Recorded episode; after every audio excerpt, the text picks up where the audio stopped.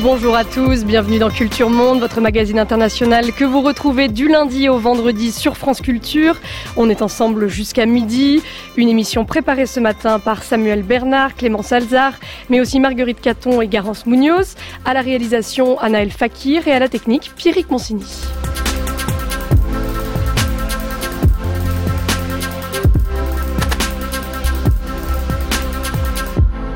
Comme chaque vendredi, on vous propose une table ronde sur un sujet d'actualité internationale avec notre partenaire du monde. Bonjour Marc Semo. Bonjour.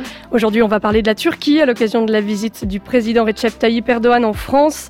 Après la crise qui s'est aggravée entre Ankara et l'Union européenne tout au long de l'année 2017, la réconciliation est-elle encore possible alors que les purges continuent?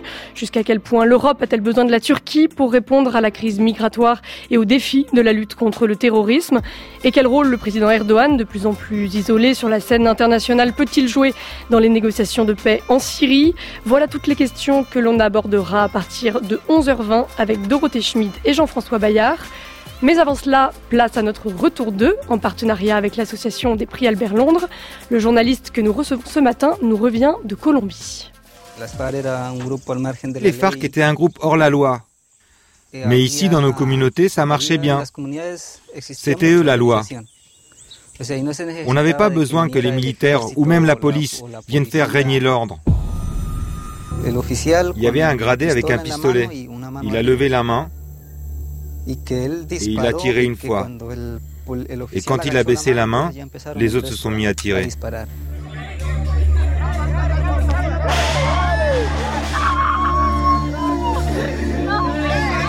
C'est ça les aides que nous envoie le président? C'est ça les aides prévues pour le peuple? Encore aujourd'hui, quand j'y pense, je ne comprends toujours pas. En fait, ils ne sont pas venus éradiquer la coca, ils sont venus pour nous tuer. Bonjour Ibar Ibar. Bonjour. Vous êtes grand reporter pour l'agence CAPA, ancien correspondant à Bogota, et vous avez réalisé ce documentaire dont on vient d'entendre un extrait, Coca Zero Ouidagogo, qui sera diffusé dans l'effet papillon sur Canal+, le samedi 13 janvier. Et pour cela, vous vous êtes rendu au mois de novembre dans la région de Tumaco, dans le sud-ouest de la Colombie, un an tout juste après les accords de paix entre les FARC et le gouvernement, des accords qui prévoyaient notamment des aides financières pour permettre aux paysans de remplacer les cultures de coca par des cultures licites. Dans la région de Tumaco, 100 000 paysans vivent de la coca. Mais un an plus tard, si les FARC sont bien partis, les aides, elles, n'arrivent toujours pas. Non, effectivement, euh, en fait, euh, les FARC avaient demandé dans le processus de paix de, s'occuper justement de ces régions qui sont délaissées par l'État, où il n'y a ni route, ni eau courante, ni électricité, et où l'État n'arrive pas en fait. Et donc, ils demandaient euh, plusieurs aides pour pouvoir que ces paysans puissent en fait vivre de leur culture et puissent vivre d'autre chose que de la culture de la feuille de la coca, en tout cas pour la région de Tumaco. Et, et, ces aides, effectivement, ben, elles ne sont pas arrivées. Effectivement, et ces gens attendent toujours la venue de, de, des, des, représentants de l'État. Ils ne voient rien venir pour le moment. Il faut dire que jusque-là, les FARC jouaient en quelque sorte un rôle d'intermédiaire entre les narcotrafiquants et les paysans qui cultivent la coca. Depuis le départ des guerrilleros, ce qu'on constate, c'est finalement que les conditions de travail des cocaleros, comme on les appelle, sont devenues encore plus difficiles. C'est ce que vous avez constaté? Ben Effectivement, avant, il, euh, quand il, il produisait un, un, kilo de pasta euh, base de cocaïne, de, il, le prix était fixé par, par les FARC, le prix qu'il négociait avec les narcotrafiquants trafiquants. Donc les paysans savaient ce qu'ils pouvaient euh, gagner avec euh, avec cette exploitation. Maintenant, ils sont livrés euh, à, aux lois du marché et donc de l'offre et de la demande et, et, donc ils ne sont plus du tout sûrs de gagner de l'argent en, produisant en produisant des, la, pâte de coca. Et aujourd'hui, les narcos achètent le kilo 30% moins cher. Voilà, 30% moins cher, parfois plus. J'ai je, rencontré des gens qui étaient aux abois et qui ont même donné leur kilo en, en, leur, en, leur, en leur, expliquant qu'on les, on les paierait dans quelques mois. C'est-à-dire qu'ils ont, ils ont carrément donner les, kilos produits euh, en espérant qu'un jour on viendrait les, payer. Le gouvernement envoie euh, également des militaires pour désherber les plantations de coca euh, au glyphosate. Vous en avez rencontré certains, mais tant que les paysans ne se sont pas convertis à, de nouvelles cultures, ces destructions représentent pour eux un manque à gagner terrible. Alors oui, effectivement, mais euh, ça, ça c'est arrivé parce que en fait, dans les accords de paix, il y avait bien stipulé qu'on devait d'abord proposer aux paysans des aides pour pouvoir éradiquer eux-mêmes les, plantations de coca. Et, et ensuite, ceux qui ne se plairaient, ne, ne, ne, voulaient pas rentrer dans ce, dans ce changement de culture, alors ceux-là, on, on irait éradiquer leur, euh, leur plan de coca. Et finalement, personne n'est venu leur proposer rien du tout. Ils ont juste envoyé l'armée euh, arracher euh, manu militari les, les plants de coca. Mais comment expliquer que, que, dans ce contexte, en un an, les surfaces cultivées aient doublé dans la région de Tumaco C'est un vrai échec de ces accords? Alors, c'est deux choses en fait. C'est parce que pendant l'accord de paix, c'était donc ces territoires étaient contrôlés par les FARC. Et pendant l'accord de, enfin, les pourparlers de paix, il y a eu espèce de pacte de non-agression, un, cessez-le-feu ce qui a permis en fait aux paysans d'être plus tranquilles et d'avoir euh, la, facilité de pouvoir planter de nouveaux, nouveaux hectares en fait. D'autant qu'aujourd'hui, euh, pour les paysans, la situation est d'autant plus difficile que la pression euh, des narcotrafiquants euh, continue à être extrêmement forte. Vous racontez qu'un militant de la cause paysanne a encore été assassiné quelques semaines après avoir annoncé dans une vidéo qu'il troquait la culture de la coca pour celle de la banane. Alors voilà, parce que certaines communautés se rendent bien compte qu'en fait, maintenant que les FARC ne, font plus la loi dans ces, dans ces régions, et ils, ils sont à la merci de ces bandes armées, donc de, de trafiquants, de bandes illégales, et, et, et, ce qui amène de la violence, des vols, des meurtres. Et donc beaucoup de communautés ont décidé elles-mêmes de, quoi malgré qu'elles n'aient pas reçu d'aide, d'éradiquer elles-mêmes les, les, plants de coca. Mais ça, ça fait pas l'affaire des narcotrafiquants. Et donc les narcotrafiquants, euh, quand il y en a qui qui, euh, qui se lèvent pour annoncer qu'ils vont arrêter de, de planter la feuille de coca, ben, ils sont simplement assassinés. Moi, nous, moi quand je suis allé là-bas, donc j'ai assisté à l'enterrement d'un des leurs, mais on en est à 44 hein, depuis le début de l'année. Et alors, le 4 octobre dernier, euh, un affrontement entre policiers et paysans euh, a tourné au massacre. On l'entendait en, introduction. Euh, la police, prise à partie sur les destructions de plantations de coca, justement, a tiré sans sommation sur les cultivateurs, faisant 8 morts et 20 blessés. Cette affaire a eu un retentissement national en Colombie. Ces violences, euh, Ibar Ibar, propagent l'idée finalement que les militaires ou les policiers ne valent pas mieux que les guérilleros auprès des paysans. Euh, c'est un petit peu compliqué en fait. Ce qui se passe, c'est que les militaires qui sont envoyés dans ces secteurs pour éradiquer euh, Manu Militari, ce ne sont pas des gens de la région. Les FARC vivaient avec eux. Là, là, on envoie euh, des bataillons, parfois héliportés, euh, comme on voit dans le sujet, et ils arrivent sur les champs et ils, ils éradiquent. Et donc, il n'y a aucun contact avec la population. Les gens, ils se connaissent pas. Et effectivement, d'un côté, les militaires, ce sont des jeunes en fait, hein, c'est des appelés hein, ou des professionnels, mais qui ont une vingtaine d'années. Ils ont peur aussi de ces, de ces paysans parce que ces régions-là, on, on, pense, enfin, on leur a fait croire que ces paysans étaient en fait des FARC. Et donc, euh, il y a cette peur des deux côtés et, et ça donne ce genre d'affrontement. Depuis, depuis, depuis, décembre 2015, euh, pardon, la culture du, du, cannabis à des fins thérapeutiques est autorisée euh, en Colombie.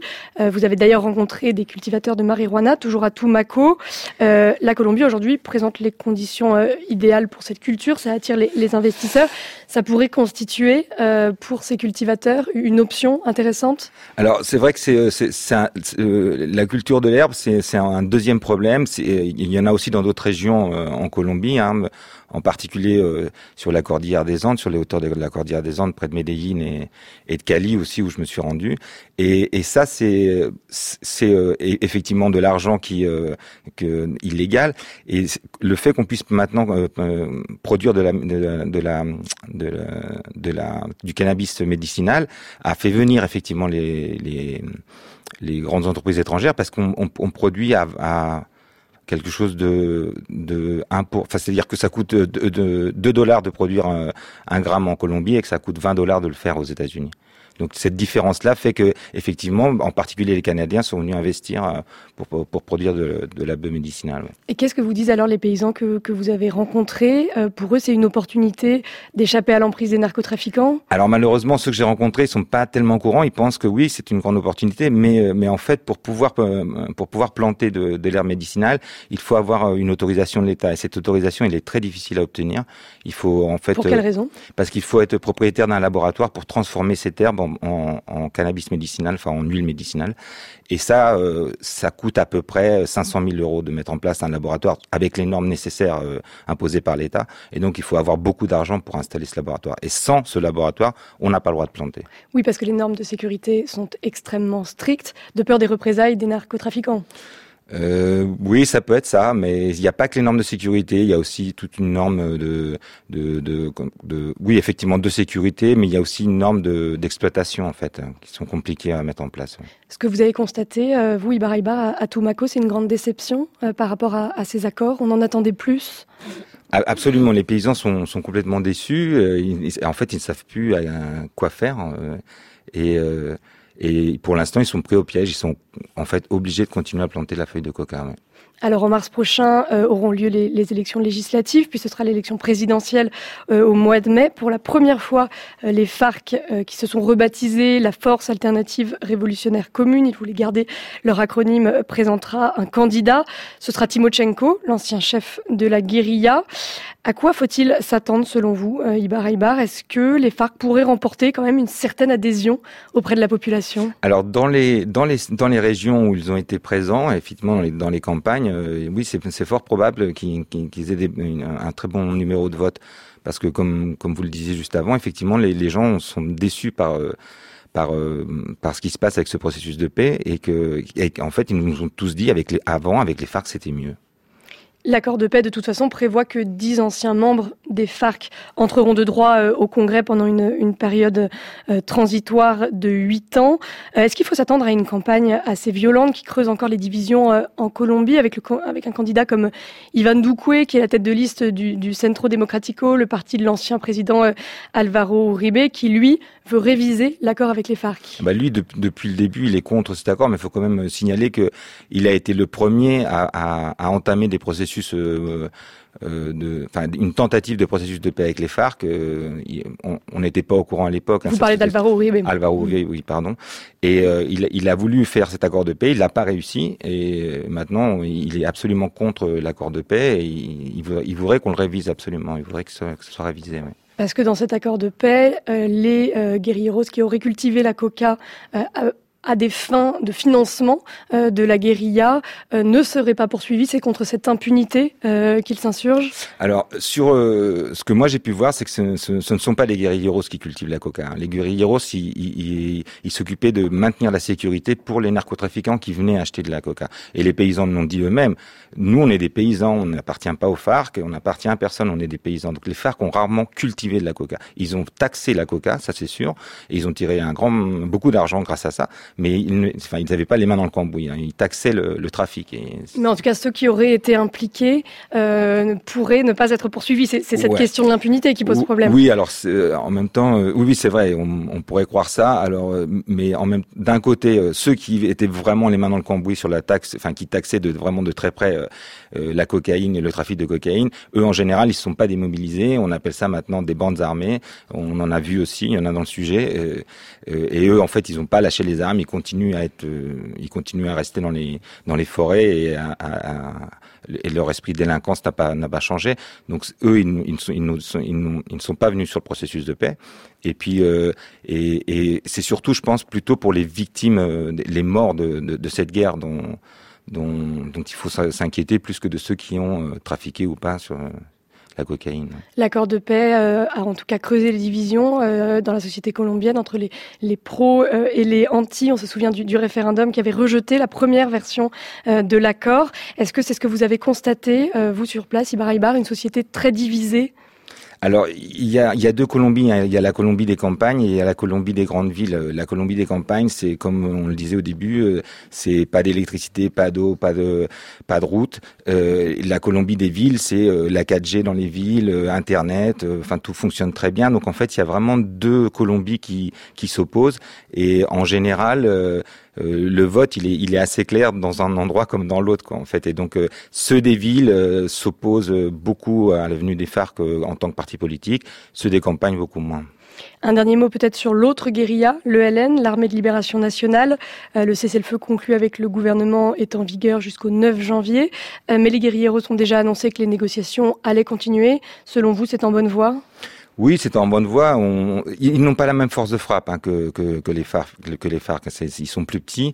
C'est en bonne voie. C'est euh, un autre type d'organisation. Il est moins pyramidal. Donc c'est pour ça que les négociations sont plus compliquées. Il y a plusieurs chefs. Euh, c'est moins quelque chose de pyramidal que comme, comme l'étaient les FARC. Donc le processus est un peu plus difficile, mais effectivement, il n'y a pas de raison que ça n'aboutisse pas. Au moins sur ce point, vous êtes confiant. Un grand merci, euh, Ibar Ibar, grand reporter pour l'agence CAPA. Je rappelle que votre documentaire Coca Zero Ouidagogo sera diffusé dans l'effet papillon sur Canal+. Ce sera le samedi 13 janvier, 12h40, c'est bien ça? C'est bien ça. Merci beaucoup à vous. Merci à vous.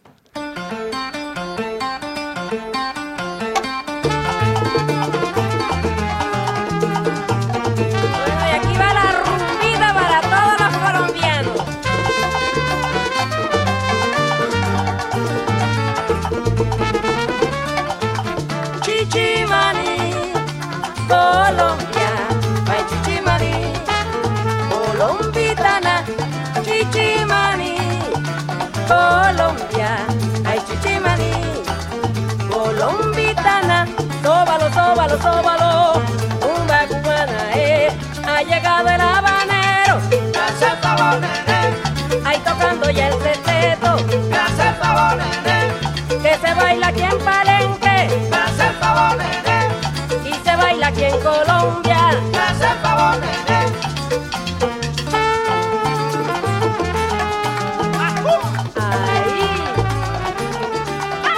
quitte la Colombie sur Chichimani de Toto La Momposina.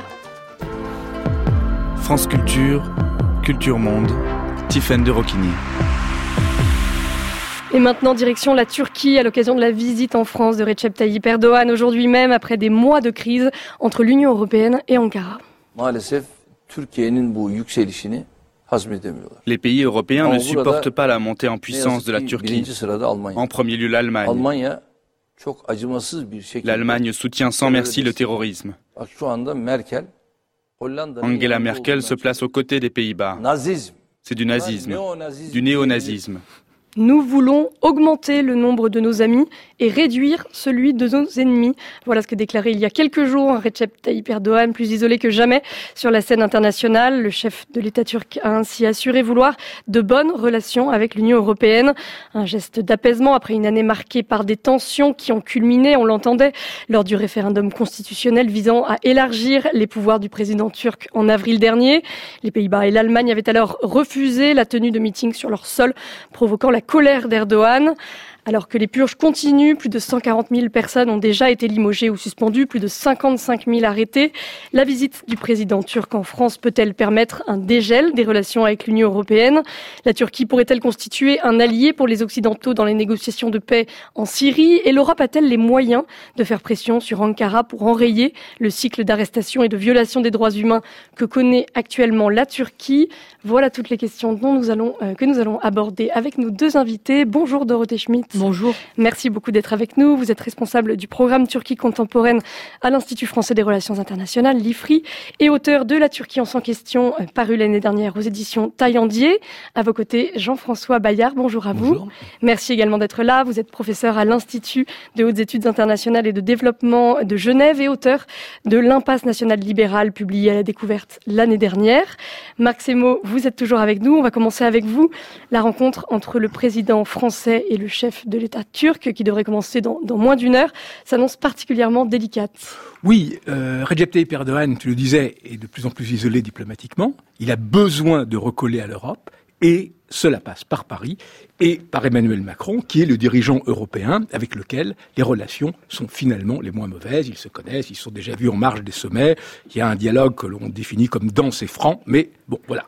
Il y a, euh, un dialogue et euh, Emmanuel Macron euh, rappelle toujours qu'il veut parler à tout le monde, hein, donc veut maintenir ce canal euh, ou- ou- ouvert euh, avec la Turquie pour qu'elle ne dérive pas. Alors, la question, c'est de savoir est-ce qu'il a les moyens de euh, peser Euh, au fur et à mesure que euh, le processus d'adhésion à l'Union européenne patine.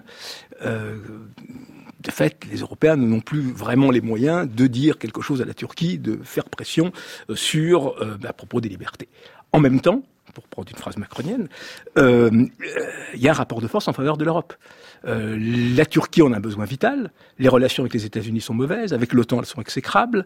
Euh, les relations avec Berlin, d'ailleurs, sont au plus bas, d'où l'importance de Macron.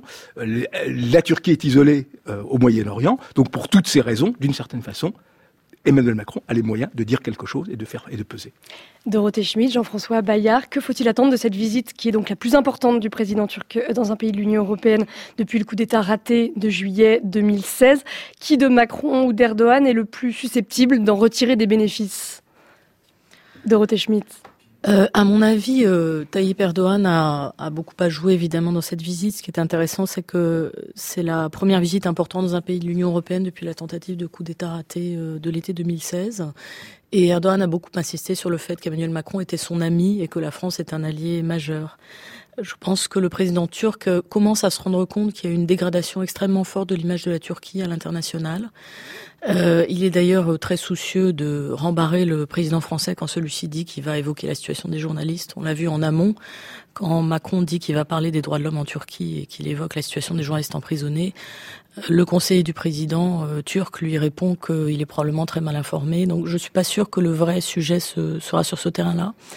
Il y a un terrain à pas oublier, c'est la question économique. Euh, Tayyip va tout à l'heure aller s'exprimer au MEDEF, hein, où il va faire une opération de séduction vers un certain nombre de patrons français avec plusieurs de ses ministres. Et ça, c'est important évidemment pour les deux pays, parce que la diplomatie économique, c'est le terrain neutre à l'heure actuelle quand la diplomatie politique ne fonctionne plus. Jean-François Bayard, Emmanuel Macron et euh, euh, Recep Tayyip Erdogan peuvent gagner quelque chose à cette rencontre?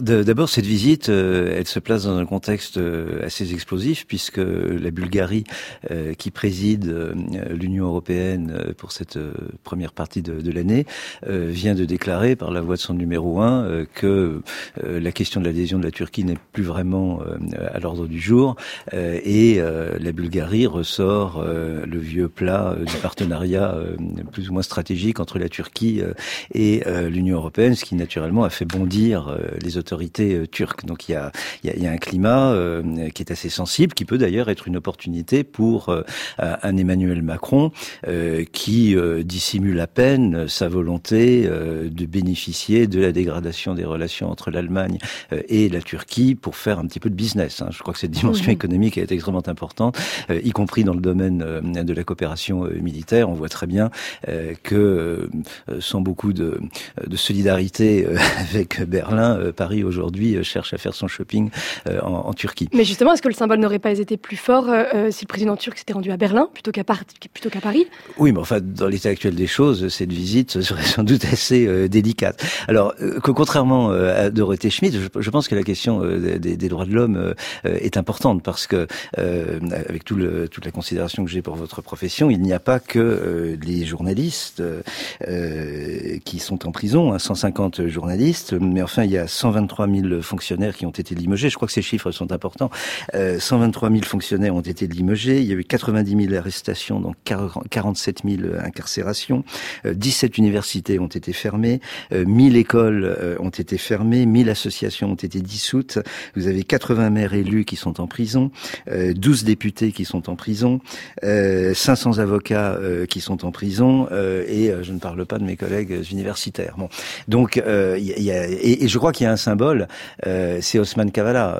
Osman Kavala, grande personnalité culturelle, grand mécène, homme de dialogue entre la Turquie et l'Arménie, entre les Turcs et les Kurdes. Il a été arrêté en novembre. il est accusé d'avoir financé le coup d'État de juillet 2016. De, des accusations complètement absurdes, grotesques, ubuesques. Et, et, là, la, la, la, Turquie a un peu son Sakharov. et je crois que euh, si euh, Macron euh, n'obtient pas d'une manière ou d'une autre un geste ou des paroles relativement claires d'Erdogan sur cette question des droits de l'homme, il sera quand même dans un certain embarras. Le Quai d'Orsay a parlé de mesures concrètes, qu'il exigerait des mesures concrètes d'Erdogan. Il pourrait les obtenir, Dorothée Schmidt Alors je pense tout à fait, comme Jean-François Baer, que la question des droits de l'homme est absolument cruciale en Turquie. Je pense en revanche qu'on a extrêmement peu de leviers pour agir sur cette question. Et je doute que ça figure vraiment au cœur des discussions parce que Tayyip Erdogan n'est pas prêt à l'entendre. Et je pense que le précédent qu'on a, c'est la visite du président Sisi à Paris. À mon sens, cette visite d'Erdogan qui est bouclée en une journée est faite aussi pour qu'il y ait le moins de vagues possible. Or, Emmanuel Macron sait très bien que l'opinion publique française est très sensible à la question des droits de l'homme en Turquie, alors qu'elle était moins probablement pour l'Égypte parce que le, le, pays est moins suivi en France. Donc il y a évidemment une absolue nécessité pour l'Élysée de dire qu'elle va remonter les bretelles du président turc, mais je ne mhm. suis pas sûr qu'Emmanuel Macron ait les moyens. Marc. Oui, alors euh, on peut imaginer que ce sera malgré tout effectivement, comme le dit Dorothée, au centre des discussions, parce que face au président Sisi, Emmanuel Macron était resté totalement profil bas, disant euh, nous ne donnons pas de leçons, nous ne voulons pas en recevoir. Là, il est déjà prévu que sur, parmi les sujets qui seront abordés, il y aura notamment celui d'Osman Kalavala, qui est un des cas les plus absurdes et, et, et les plus scandaleux. Donc on verra lors de la conférence de presse commune si effectivement Emmanuel Macron cette fois-ci, dira euh, clairement les choses. Et euh, je, je, pense que là-dessus, il pourrait y avoir des dérapages de Recep Tayyip Erdogan. Parce que une, un, des, des, caractéristiques maintenant de Recep Tayyip Erdogan, qui est un peu enfermé dans son hubris de pouvoir, c'est que partout, quand il va à l'étranger, il a l'impression encore d'être chez lui. Il ne pèse pas ses mots. Par exemple, en Europe, il a été uniquement, depuis le coup d'État, en Pologne et en Grèce. En Grèce, il a mis les pieds dans le plan en disant il faut revoir le traité de Lausanne, qui était le traité euh, de, de, de, de l'après-première guerre mondiale, qui était, euh, qui est un chiffon rouge et qui est une absurdité totale sur le, sur le terrain diplomatique. Jean-François Bayard? Et là, je suis d'accord euh, à la fois avec Dorothée Schmidt et Marc Semo. La partie est extrêmement difficile pour Emmanuel Macron parce que euh, Tayyip Erdogan, qui traite Madame Merkel de nazi, peut traiter de je ne sais quoi Emmanuel Macron et lui ressortir le génocide des Algériens algérien euh, pendant la guerre de libération euh, nationale, qui est un des euh, grands répertoires des nationalistes turcs dès que l'on évoque des sujets qui fâchent, comme par exemple le génocide des Arméniens. Donc la partie est extrêmement délicate parce que Erdogan est extrêmement éruptif, mhm. imprévisible et manifestement depuis quelques années a de la peine à, garder ses nerfs, alors même qu'il a toujours eu ce tempérament viril, sanguin, de qui lui a aussi valu sa popularité, qui lui avait valu la popularité, mais qui, qui maintenant est une arme un petit peu à double tranchant et qui euh, euh, lui pose des problèmes à l'intérieur même de son propre camp, euh, l'AKP. Marc Semo Oui, alors, mais au-delà de l'affichage sur l'Europe, est-ce que réellement vous pensez l'un et l'autre que Aujourd'hui, Recep Tayyip Erdogan et les, les, les, autorités turques pensent que le processus d'adhésion a encore un sens et peut encore aboutir? Ou bien finalement on va vers ce qui est déjà dans, les faits, on garde l'union douanière et ce qu'on a une, une, relation de bon voisinage avec euh, la direction européenne euh, qui s'occupe des relations de bon voisinage, comme on peut l'avoir avec l'Ukraine euh, et d'autres pays périphériques. Angela Merkel qui a appelé à arrêter. Et Angela Merkel a appelé à arrêter justement. J'ai l'impression que depuis un bon bout de temps, le dossier européen est traité de façon très instrumentale par la Turquie. C'est un, c'est un moyen de gérer les relations bilatérales avec chacun des pays de l'Union européenne, euh, qui importe beaucoup. Donc là, effectivement, comme Marc Semo l'a souligné au départ, la rivalité franco-allemande là-dessus est attisée par Tayyip Erdogan, qui est euh, euh, tout à fait conscient du fait que l'Allemagne est aujourd'hui en position de faiblesse politiquement et qui considère Emmanuel Macron comme un leader européen. Ça flatte également euh, la, la, tendance européenne, européiste d'Emmanuel Macron. Euh, donc, donc sur ce dossier-là, on a vraiment une, une euh, complémentarité des rhétoriques qui fonctionne très bien. Ensuite, le sujet aujourd'hui, c'est la crise européenne, le statut de la Turquie. Je crois qu'il y a quand même une inquiétude sur le statut de l'adhésion, comme le disait tout à l'heure Jean-François Bayard. Euh, la Bulgarie a fait quelques annonces un peu, peut-être un peu amateuristes sur ce sujet, mais en fait, la discussion aujourd'hui est ouverte. Est-ce que l'adhésion va se, le processus d'adhésion va se poursuivre ou pas? L'Allemagne elle-même a suggéré qu'il fallait y mettre un terme. La question des financements européens est déjà euh, vraiment sur la sellette. Déjà réduction de financement de préadhésion pour cette année. Donc les Turcs sont bien conscients qu'aujourd'hui, toute cette espèce d'équilibre qui était on continue la procédure d'adhésion même si ça n'avance pas du tout, risque d'être mis en cause. Et le point euh, tournant là-dedans, ça a été le Brexit. Et aujourd'hui, on a un grand débat en Turquie sur est-ce que le futur statut euh, britannique peut être un modèle pour la Turquie Non, pas du tout. Il faut une adhésion pleine et entière, etc. Donc, on a le fait que l'Union européenne se désagrège institutionnellement, d'une certaine façon, c'est aussi un problème pour les Turcs. Pour vous, Jean-François Veillard, c'est parce que la Turquie a été écartée euh, de cette adhésion à, l'Union européenne qu'elle s'est aussi tournée vers d'autres partenaires depuis, mettons, une dizaine d'années? Disons que c'est un formidable euh, gâchis euh, diplomatique parce que d'une part, en effet, l'Union européenne a snobé la Turquie et une Turquie qui, de manière assez paradoxale, dirigée par Erdogan, qui venait quand même d'un autre univers politique, avait véritablement avancé dans cette voie de l'adhésion en procédant à toute une série de réformes économiques, administratives, mais également politiques. Parce que, évidemment, aujourd'hui, compte tenu du bilan de la répression, on a eu euh, on a un peu tendance à l'oublier, euh, Erdogan, au début de, son mandat, euh, a réalisé de véritables avancées sur le plan démocratique et a représenté dans l'opinion turque un espoir de démocratisation, une espèce, si vous voulez, de, de, remise en cause, d'effacement du legs du terrible régime militaire de, 1980. Il est notamment allé très loin dans le rapprochement avec les Kurdes avant la rupture du cessez-le-feu. Il est allé beaucoup plus loin. le, paradoxe d'Erdogan, c'est qu'il est allé beaucoup plus loin dans le dialogue politique politique et beaucoup plus loin dans la répression que ses prédécesseurs. Euh, on a vraiment une espèce de Janus euh, politique. Alors, euh, l'Europe, je, je, crois, se retrouve aujourd'hui, et c'était parfaitement prévisible, avec une espèce de cavalier seul, la, la, la Turquie, qui développe une une stratégie très aventuriste, y compris dans ses relations, dans ses alliances militaires, en se rapprochant de, de, la Chine, de la Russie. On aura peut-être l'occasion d'en parler tout à l'heure. et se trouve de plus en plus dans l'embarras diplomatique, que, comme l'a dit Marc Semo. donc tout le monde est perdant, est perdant dans cette histoire. L'Union européenne se retrouve dans, en Méditerranée orientale avec un acteur qui est devenu complètement incontrôlable, et la Turquie elle-même se retrouve très isolée dans l'embarras et dans une espèce d'impasse diplomatique. Avant ça, je voudrais qu'on dise un mot de la crise migratoire. Est-ce que la volonté d'Emmanuel Macron de ne pas rompre le fil du dialogue, comme il l'a dit, avec la Turquie, est d'abord liée à la crainte que l'accord sur les migrants conclu en mars 2016 soit remis en question? Parce qu'en réalité, la Turquie est tout aussi gagnante que l'Union européenne dans cet accord, Dorothée Schmitt. Alors la Turquie se plaint beaucoup de l'application de l'accord, du fait que trop peu de financements euh, soient arrivés en Turquie, euh, dénonce aujourd'hui les conditions dans lesquelles ces financements sont, sont donnés. Euh, je pense que la question des migrants, il faut la, il faut falloir la remettre dans le contexte régional de début de stabilisation militaire en Syrie. On a un certain nombre de réfugiés des pays voisins qui commencent à repartir en Syrie, mais je pense aussi que parmi les près de 3 millions et demi de Syriens qui sont en Turquie, beaucoup vont rester en Turquie et n'envisagent plus vraiment aujourd'hui d'aller s'installer dans l'Union européenne. Jean-François Bayard, il n'y a pas d'inquiétude euh, autour de, cet accord migratoire? Si, on, on, se retrouve dans, dans, une situation assez classique, qui était grosso modo celle de la guerre froide, c'est qu'au fond, euh, la Turquie nous est euh, beaucoup plus euh, confortable quand elle fait le sale boulot.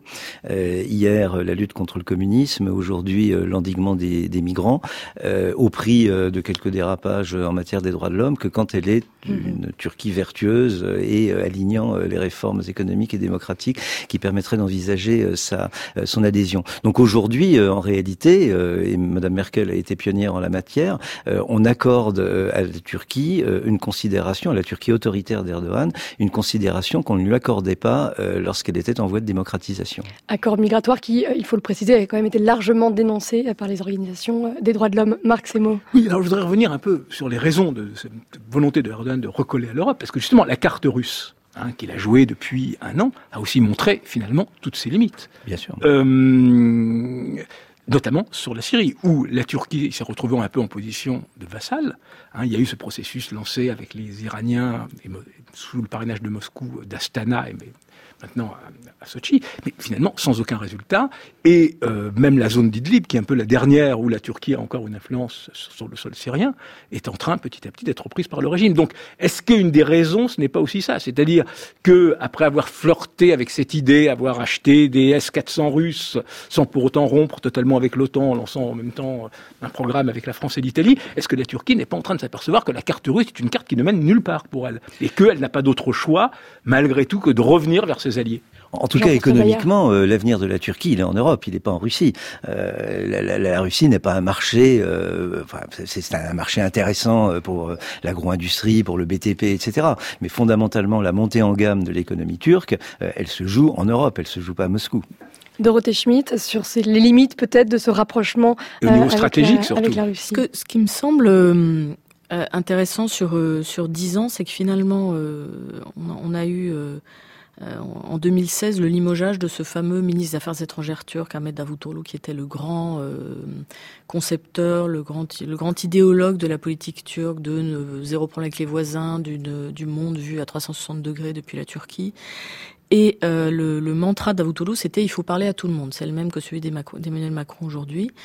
Et finalement, on a une espèce de, de continuité aujourd'hui dans cette diplomatie turque, c'est que euh, Erdogan n'a aucun intérêt à se brouiller avec qui que ce soit. Et là, c'est intéressant parce que finalement, il a très bien intégré cet héritage de Davutoglu. C'est comme si le formatage s'était fait pendant les, les 15 premières années, je dirais, de pratique euh, diplomatique de l'AKP.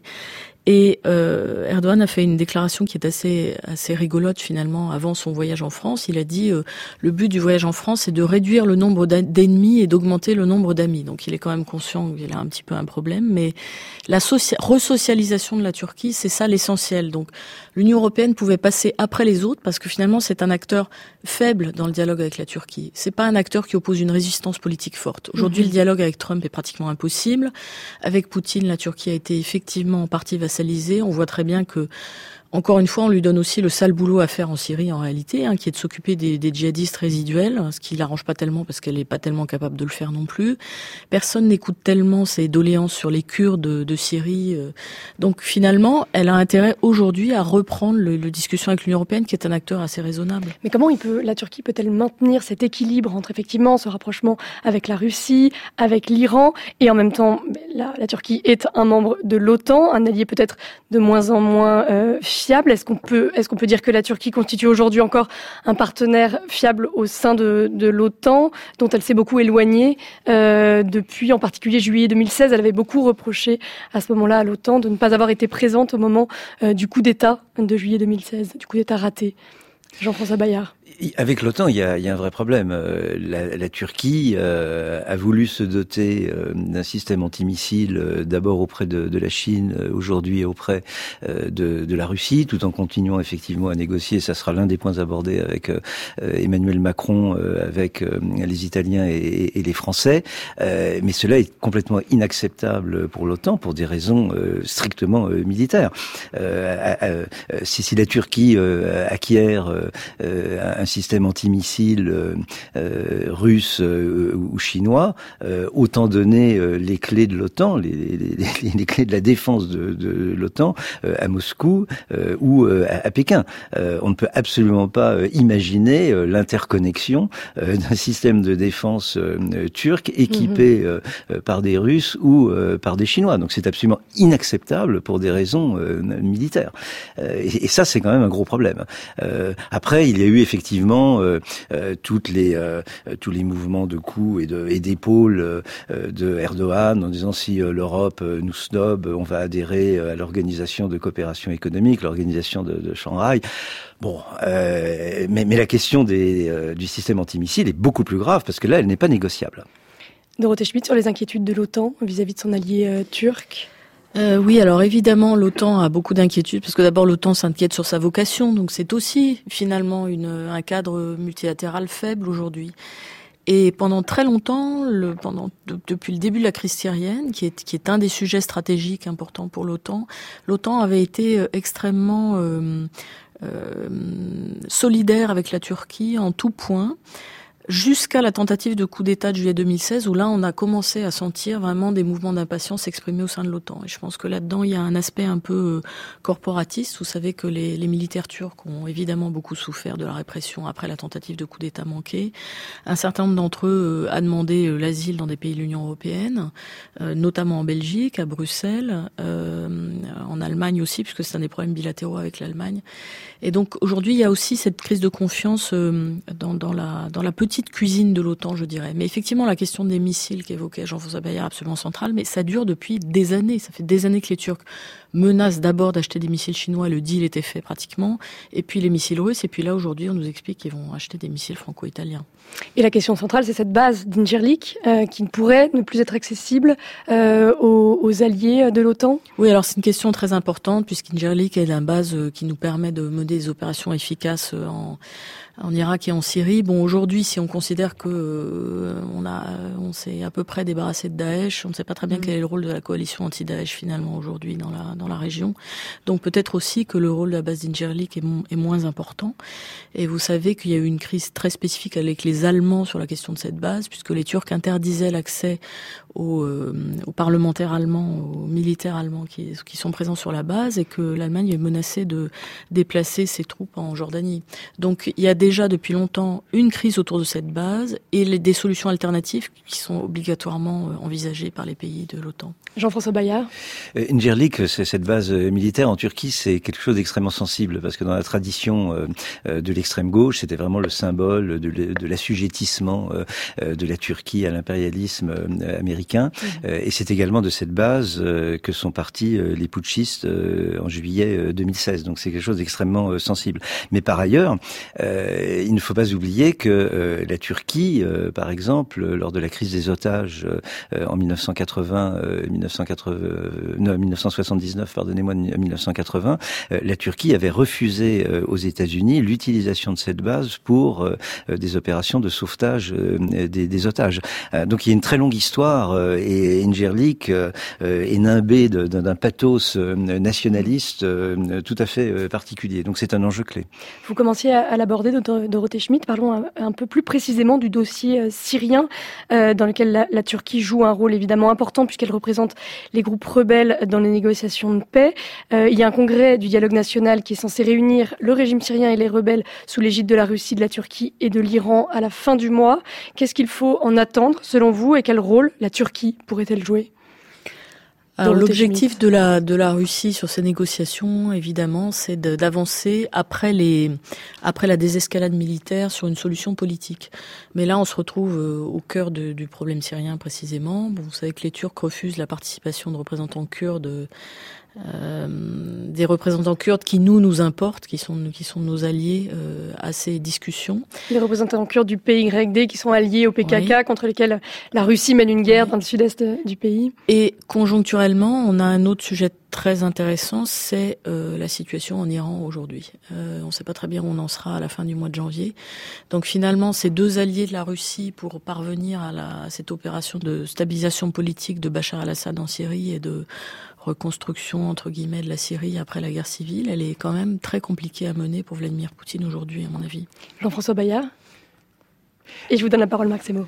La, euh, Syrie est, devenue une question de, politique intérieure. C'est plus simplement une question de politique étrangère, euh, pour plusieurs raisons. Euh, la, première d'entre elles, euh, Dorothée Schmidt le rappelait, aujourd'hui, la Turquie accueille 3 ou 4 millions de réfugiés syriens, dont une part d'entre eux resteront en, Anatolie. Et, d'ailleurs, il y a eu un très très gros travail en Anatolie ou à Istanbul aussi bien. Et d'ailleurs, il y a eu un très gros travail de, de la part de la Turquie pour accueillir euh, ces réfugiés. Euh, par exemple, lors des dernières élections euh, législatives, ça n'a pas été un thème de campagne électorale.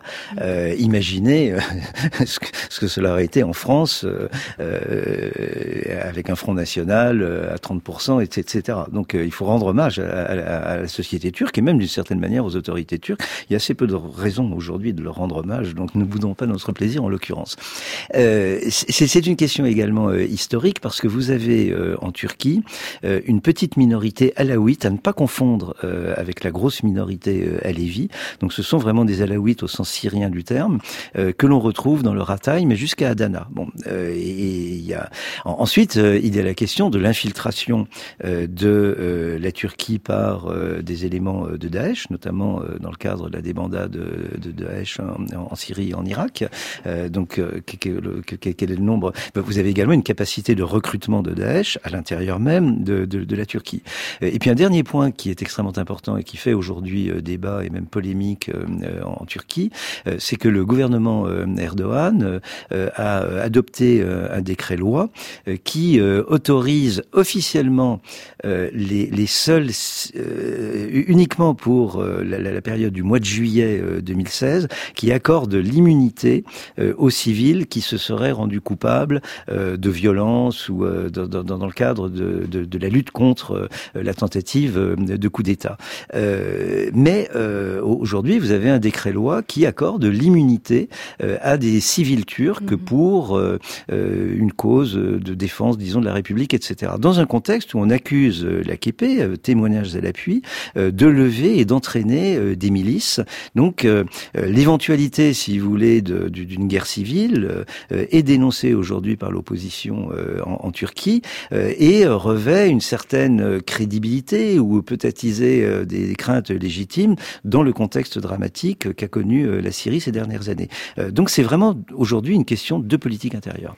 Marc Semo. Alors justement, pour revenir à, la Syrie, c'est quand même le fiasco total de, de, de, de la politique turque, son plus gros échec, d'autant que ces deux partenaires, la Russie et l'Iran, n'ont de cesse que de vouloir verrouiller, renforcer le pouvoir de Bachar el-Assad. Alors est-ce que, ce n'est pas justement un des terrains sur lesquels il y a une convergence possible avec la France?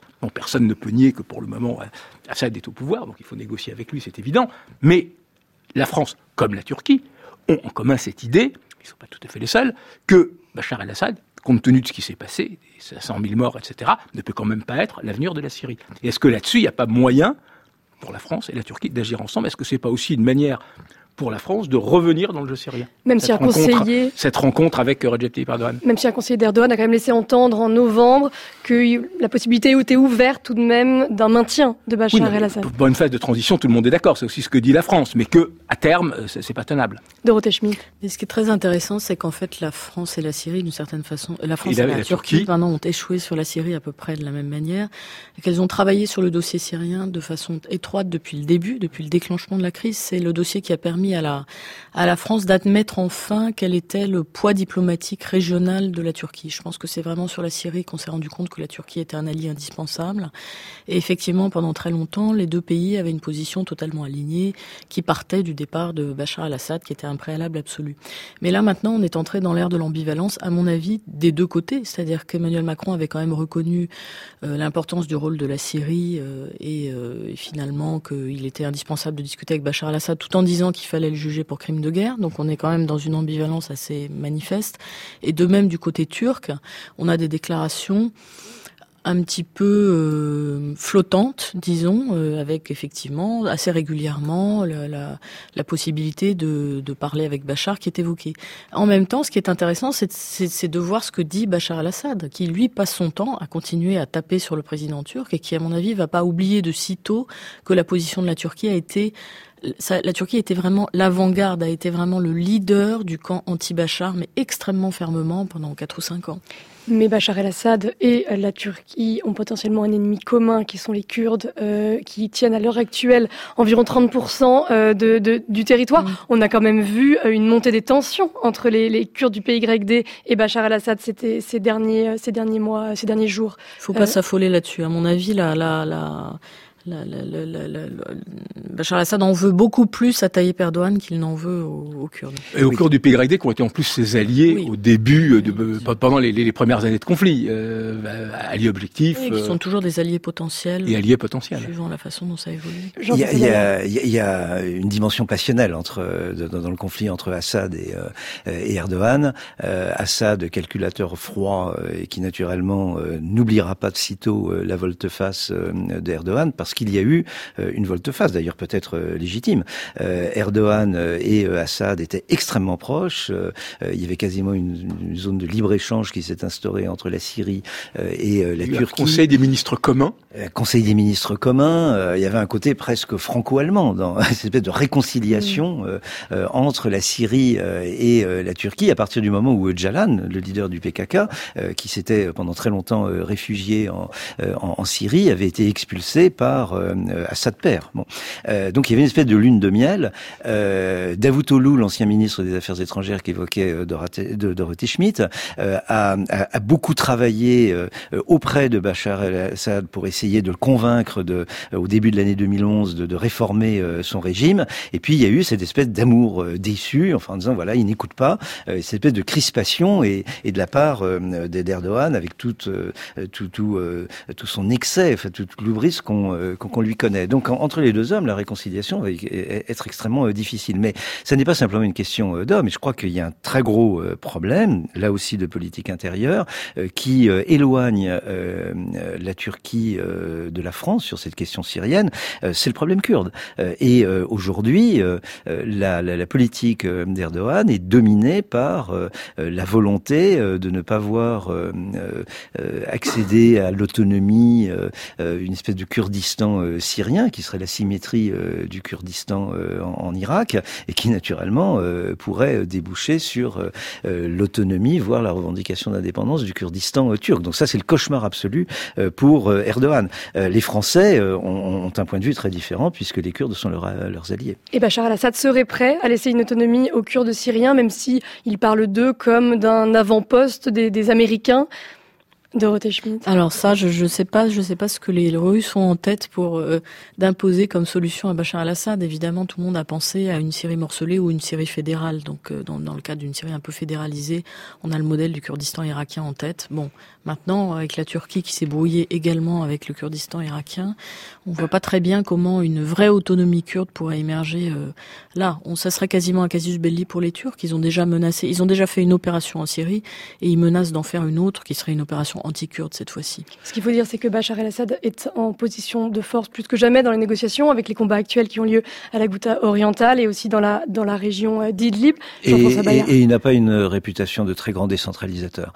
Euh, donc je pense que Assad, dès qu'il en aura la possibilité, euh, écrasera euh, toute autonomie euh, kurde s'il en a la possibilité. Et c'est une des choses qu'il pourrait chercher à imposer à ses alliés russe, parce qu'il ne faut pas sous-estimer la, capacité d'action, l'autonomie d'action d'Assad par rapport aux Russes, même s'il en dépend complètement militairement. Et des Iraniens.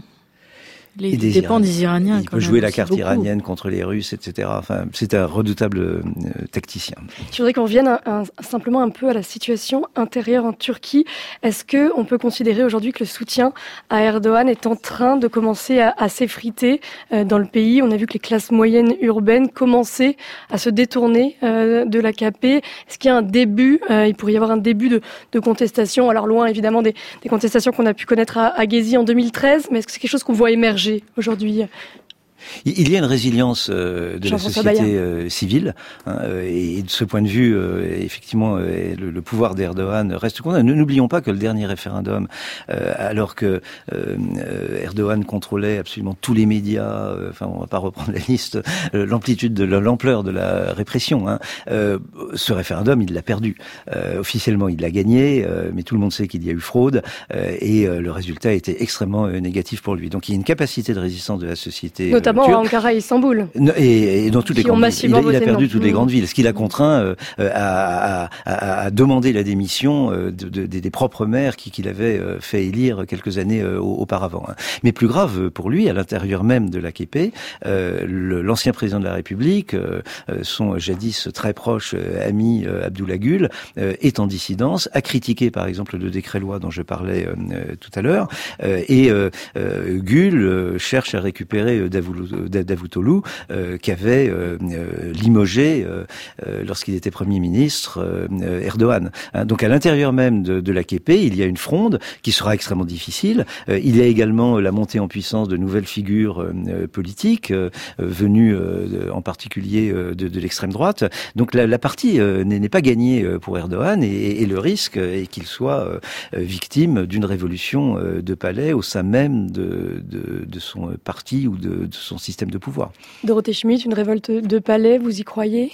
C'est-à-dire qu'après le coup d'État manqué, évidemment, Tayyip Erdogan est, est, assez attentif à verrouiller euh, toutes les toutes les issues, n'est-ce pas? Donc euh, on peut on peut imaginer qu'il soit un petit peu isolé aujourd'hui dans son dans son grand palais.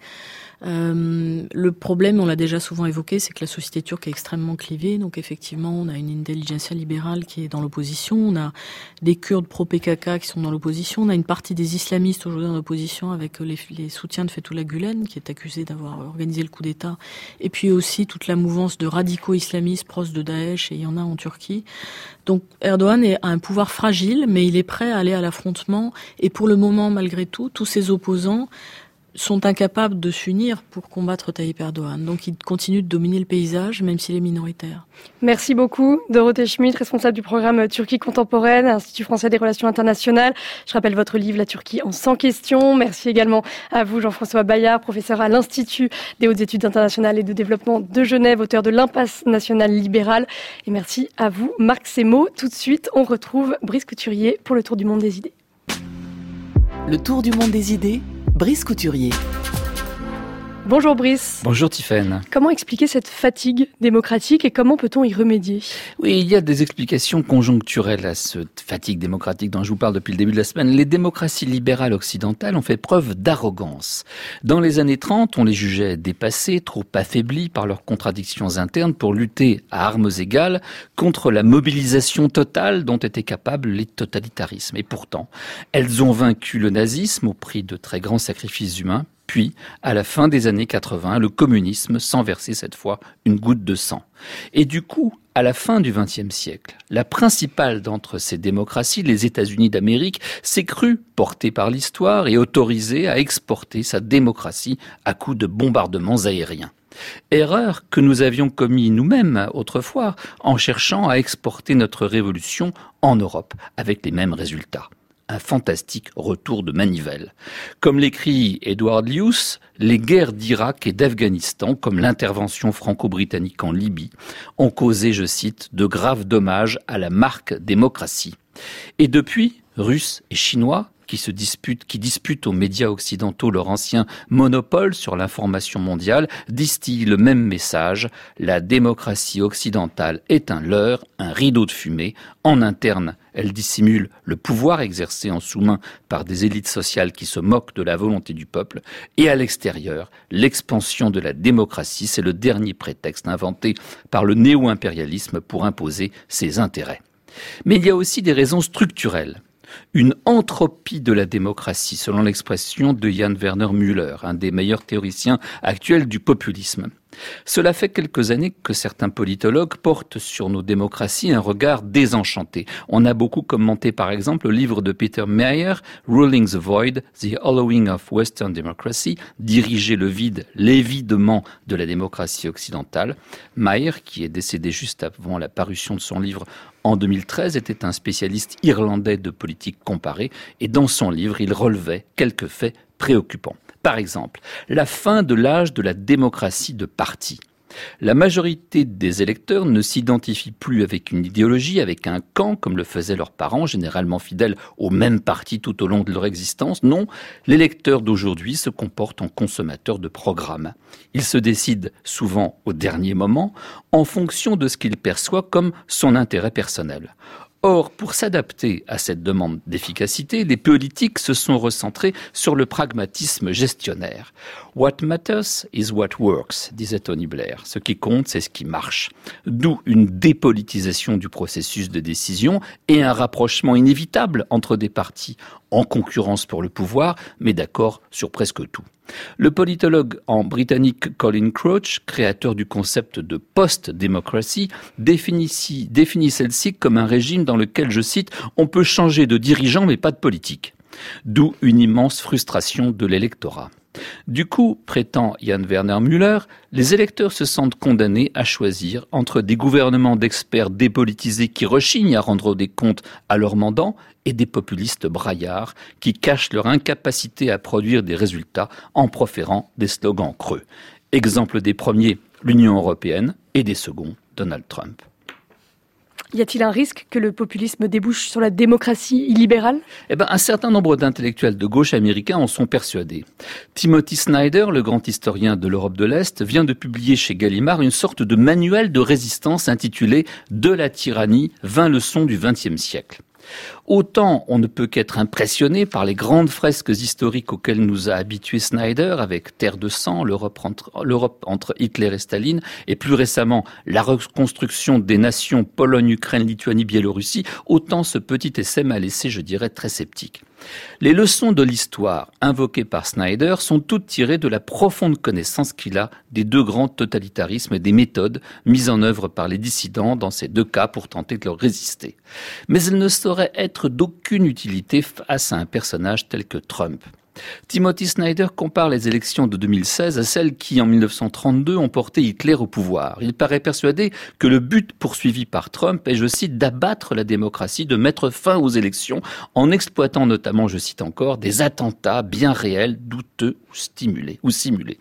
Il voit l'amorce de milices paramilitaires dans les services de sécurité privés embauchés pour ces meetings par Trump. Il est persuadé que le président américain, je cite, comme les chefs des régimes autoritaires, est décidé à étouffer la liberté d'expression par des lois qui empêcheraient la critique et il appelle, je cite, à rester calme quand survient l'impensable. Eh bien, si cette dramatisation outrancière de la situation politique américaine démontre quelque chose, c'est bien la profonde incompréhension d'une partie importante de la gauche intellectuelle américaine face au phénomène populiste.